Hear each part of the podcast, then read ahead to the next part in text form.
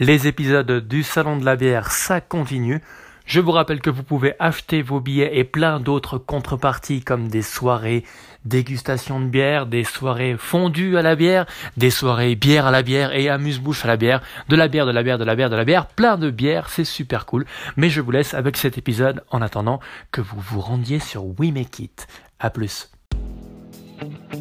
Voilà bientôt 18 ans que ces trois amis d'enfance, Gabriel, David et Reto, ont commencé à concocter des remèdes pour leur brasserie, Dr Gaps. Dans cet épisode, Reto nous parle de bière en canette, de la brasserie et de leur style de bière.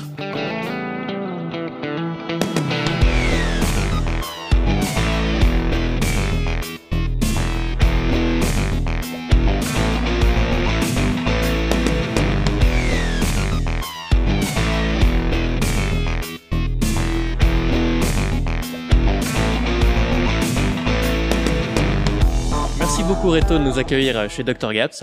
Avec plaisir, bienvenue. Est-ce que tu pourrais te présenter un petit peu s'il te plaît? Alors, euh, donc je m'appelle Reto, je suis un des trois fondateurs de la brasserie Dr Gabs et euh, je m'occupe euh, plus euh, spécifiquement de, de tout ce qui touche à la production. Alors la, la production c'est assez, c'est assez vaste effectivement, c'est euh, voilà, c'est les, euh, c'est le- l'achat des matières premières, c'est l'approvisionnement euh, dans, dans tout le voilà, dans, tout ce qui est nécessaire pour, euh, pour fabriquer la bière, c'est le, la, gestion de la, planification, euh, des, la gestion des stocks, euh, le, le, suivi de la, de, la qualité, le, le développement de, nouveaux produits. donc c'est c'est effectivement très, très vaste ce que la, ce que la bière soit, soit, soit disponible pour, le, pour la commercialisation. Là, on est très loin du, garage ou euh, du sous-sol où vous avez commencé. Comment ça s'est passé pour toi l'évolution de Dr Gaps Ouais, c'était une, évolution euh, très, très organique. Ça s'est fait, euh, ça s'est fait petit à petit. donc depuis les, tout débuts en 2001 avec notre, notre kit pour brasser 20 litres dans la, cuisine. Donc, donc voilà, à, cette époque-là, on était trois, amis d'enfance, euh, Gabriel, David et, moi. Et l'aventure a évolué euh, petit à petit. euh, on a investi la, cave, puis notre propre petit local à, à. Et à la fin de nos études, on, est, parti à Savigny pour, faire une brasserie déjà un peu plus sérieuse. Et là, on, a, franchi encore une, étape aujourd'hui à Puydou avec, avec voilà, une, une, une jolie brasserie et puis une, une, une vingtaine de collaborateurs. Chez Dr Gaps, vous avez une bouteille légendaire. Il y a eu pas mal d'évolutions dans le style de bouteille, mais pourquoi avoir, euh, avoir investi autant d'argent dans cette, euh, dans cette bouteille? Pour nous, c'était euh, effectivement une, étape, une étape importante d'avoir notre, notre propre bouteille, euh, nos- notre propre moule. Ça nous, ça nous permet de, voilà, déjà ben, de, se, de, se, différencier par rapport aux autres bières qui sont sur le, marché. C'est une, bouteille qui est, unique, qui est aussi, euh, qui est aussi, c'est aussi la seule bouteille euh, de, bière suisse qui est, fabriquée localement, euh, donc à, Saint-Pré, quelques kilomètres de chez nous. Donc c'était voilà d'une part pour ce côté local et aussi de différenciation et de, jouer euh, avec un petit clin d'œil sur le, le, le- côté euh, médical du, docteur avec une euh, voilà cette bouteille qui, qui fait penser un peu à un, un flacon comme ça médicinal du, euh, du 18e siècle avec un voilà avec ce verre aussi très très épais couleur aussi vert foncé. C'était pour pour jouer un peu sur ce, sur ce côté là Il n'y a pas que cette forme de bouteille. Vous avez lancé la soif dernièrement avec une bouteille un peu plus économique peut-être. La, soif, c'est euh, c'est effectivement une, une long neck plus, classique. Euh, bah, la, la volonté, c'était d'une part de la, différencier euh, de, la gamme classique Dr. Gabs, disons. Et sur celle- sur celle-là, c'est du, verre perdu. Donc effectivement, c'est une bouteille qui est moins chère, qui est aussi plus légère. Dans le cas de la bouteille euh, Dr. Gabs, là, c'est un verre euh, épais qui est, qui, qui est réutilisable, donc euh, qu'on peut récupérer, laver, re-remplir. La soif est aussi disponible en canette. Est-ce que tu pourrais nous parler un petit peu de euh, cet engouement pour la canette que vous avez eu Oui, c'est vrai que la canette est assez, euh, assez en vogue dans le, dans le milieu de la bière euh, artisanale et on, sur la soif, c'était l'opportunité de non seulement de, de tester un petit peu ce, ce format-là et aussi euh, on avait le sentiment que ça allait, que ça allait bien s'appliquer à une, euh, voilà, une bière légère, une bière de, une bière de soif. donc voilà, la canette 50 qui, qui est aussi une, une consommation un peu, un peu différente. C'est voilà, c'est moins la, bière qu'on va, qu'on va déguster tranquillement au coin du bar, mais c'est peut-être un format plus, plus nomade. Pour les grillades, c'est très pratique. Ça avait un petit peu mauvaise réputation, les canettes. Est-ce que tu pourrais nous expliquer les avantages et les, faux semblants qu'on a par rapport à, la canette? C'est vrai que ça traîne encore un peu la, réputation de, bière de chantier euh, bon, bon marché. Euh, en termes de, conditionnement, bah, l'avantage c'est surtout la, protection par rapport à la lumière. Donc, euh, donc voilà, ça c'est ce sera une meilleure protection que le, que le, verre, en tout cas qu'un verre, qu'un verre clair. Si, sinon, bah, c'est, voilà, c'est, ça refroidit aussi plus, plus rapidement. Après, bah, ça, c'est, il faut voir aussi le revers de la médaille. Le, le verre va mettre plus de temps à refroidir, mais par contre, il, il aura plus d'inertie, il va, il va conserver la bière fraîche plus, plus longtemps. Et certaines personnes parlent du goût du métal. Ouais, ça, ça, je pense que c'est que c'est assez assez psychologique dans, dans, dans le sens où euh, à l'intérieur de la canette il y a une il y a une il y a une fine couche en plastique qui fait que que, la bière n'est pas en contact avec le métal. Après, ben, si on si on boit la canette euh, sans, voilà, euh, directement à la canette. Euh, c'est sûr que les, lèvres sont en contact avec le, avec le métal, peut-être que ça peut, ça peut donner cette impression-là. Mais voilà, honnêtement, je pense que c'est, que c'est surtout dans, dans, la tête que ça, que ça se joue sur une dégustation à l'aveugle. Je pense qu'on ne ferait pas la différence entre une, entre une bière en, bouteille, en canette ou, ou en fût. C'est une bonne idée ça, on va essayer de prendre les gens qui disent ça et on va les mettre dans un test en double aveugle voir comment ça se passe. Bonne idée. Et au niveau aussi du, du poids, j'ai l'impression que ça joue un rôle quand même important, la, la canette, par rapport à une bouteille en verre. Ça, c'est clair que le, le, le, poids, il est, euh, il est beaucoup, plus, beaucoup plus faible. Donc, euh, euh, ça, c'est sur toutes les, toutes les étapes de, transport, eh ben, ça, va être, ça va être intéressant. après, je dirais que voilà, les questions de transport, ça va surtout jouer un rôle quand on fait de, quand on fait de l'export, quand les bières voyagent beaucoup. Nous, on, reste un acteur très, très local, sans exportation, donc quelque part, ça fait un peu moins de, un peu moins de sens. Mais comme tu disais, voilà, la, la bière dans le sac à dos pour les, pour les grillades, ouais, tu vas être, tu vas être plus content de porter un, un, six-pack de, de, canettes que de, que de bouteilles. Je crois qu'on est à 8 grammes à peu près pour de l'aluminium et à plus de 200 grammes pour une bouteille en verre. Ouais, exactement. On est autour des, autour des, 200 grammes pour, pour un verre perdu. Là, dans, pour nos bouteilles en, en, verre en verre réutilisable, c'est même à plus de 300 grammes. Donc euh, ça c'est clair que sur le, sur le contenant vide, euh, c'est assez impressionnant la différence.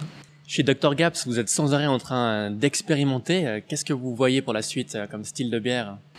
Bah, Là, les, les, évolutions qu'on note ces, ces, dernières années, bah, ça va surtout en direction des, des bières des bières euh, acides, des bières euh, vieillies en, vieillies en barrique. Pour ça, nous, on a, on a lancé cette année la, la saison barrique qui est, euh, qui est vieillie dans, des, dans les barriques de, de Chasselas.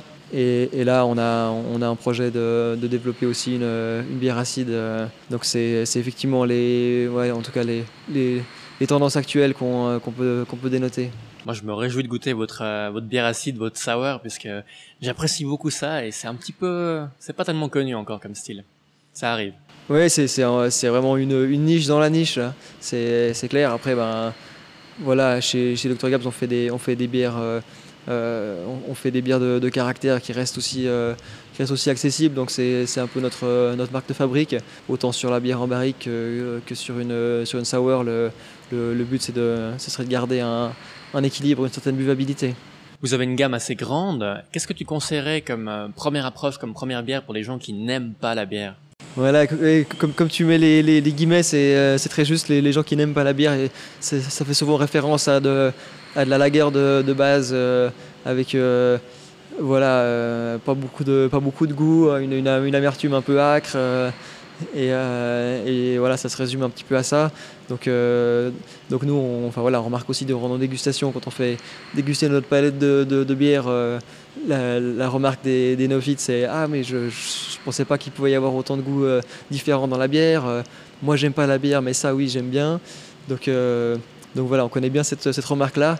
Et, moi, je conseillerais bah, dans, un, dans, un, premier temps la, la, houleuse, qui est une bière blanche, qui est, qui est, plus douce, avec un peu d'écorce d'orange amère, de graines de coriandre. Donc, donc il y a un côté très, euh, très facile d'accès, assez, euh, léger. Et après, après, justement, sur, le même type de, public cible, on, note que sur des bières déjà beaucoup plus typées, mais avec des, goûts qui n'ont rien à voir à, la bière, entre guillemets, c'est euh, bah, typiquement une, une IPA comme la, comme Ipanema, qui va être, oui, très, amère, mais, qui, reste très, équilibrée, avec un côté aussi caramélisé, avec beaucoup d'arômes, des, parfums, fruités. Euh, donc ça c'est c'est quelque chose qui va, voilà, qui va, qui va séduire euh, même des, des, gens peu, euh, peu connaisseurs.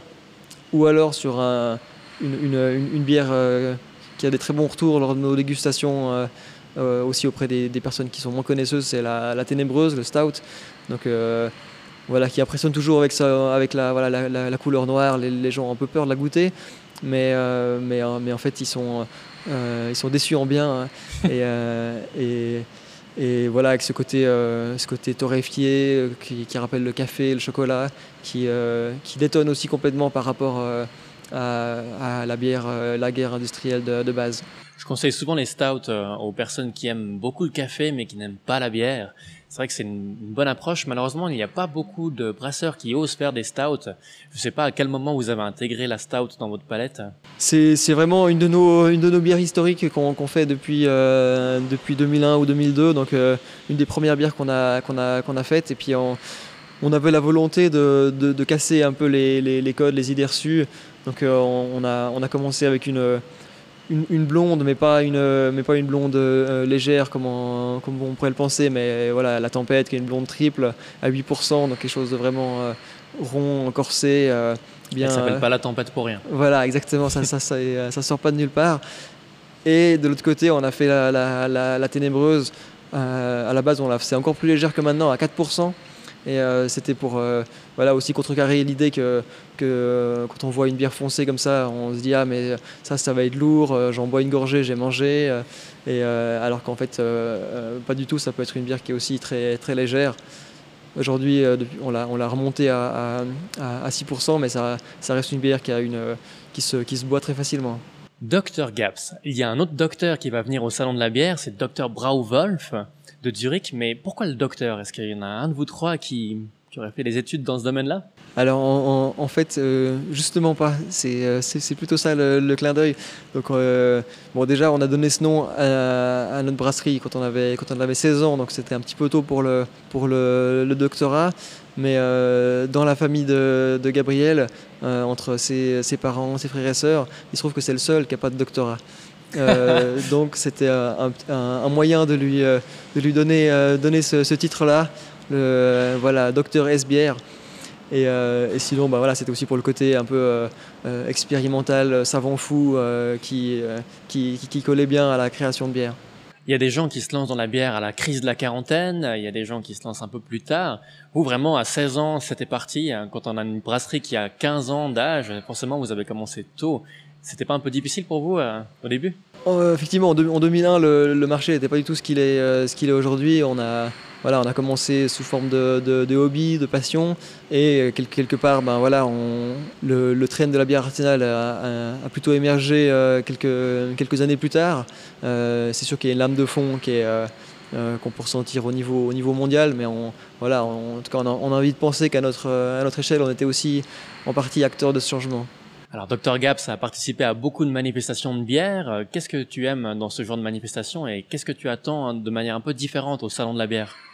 Les, salons de, bière, c'est toujours une, belle occasion pour euh, rencontrer d'autres brasseurs, rencontrer euh, le, public aussi euh, intéressé par les, produits. Voilà, de pouvoir déguster des, nouvelles, bières parce qu'on voilà, on, est, on producteur de bière, mais on reste avant tout des, des passionnés et puis on est on n'est pas du tout euh, monomaniaque sur nos, produits et euh, voilà, on, adore, déguster toutes les, bières qu'on peut trouver. Sur le salon de la bière en, particulier, là je, me réjouis de, l'approche euh, qui n'est pas, uniquement sur la clientèle privée mais aussi portée sur la clientèle professionnelle. Et de, voilà, je, me, demande quel, engouement ça, aura à ce, à ce niveau-là. On espère qu'il sera très grand. Qu'est-ce que tu bois quand tu ne bois pas de bière? Ça, oui, étonnamment, ça, ça m'arrive. Pour, pour, pour rester sur les, euh, sur les boissons fermentées, il euh, bah, y, y, a le cidre, évidemment, euh, avec le, le, le, crafty, par exemple, qu'on a, qu'on a lancé ici aussi. Et, et, sinon, bah, voilà, je suis, aussi un, un, amateur de, un amateur de, de, vin. donc, donc là aussi, pas du tout, pas du tout monomaniaque sur la, sur la bière. Merci beaucoup Reto de nous avoir accueillis chez Dr Gaps. C'était un plaisir, merci à toi Alex. Vous pouvez retrouver Dr Gaps sur plein de réseaux, sur Twitter, Facebook, Instagram. Ils ont même euh, leur site internet forcément, mais des réseaux différents pour leur crafty, la soif et Dr Gaps. Merci beaucoup, à la prochaine. Ciao.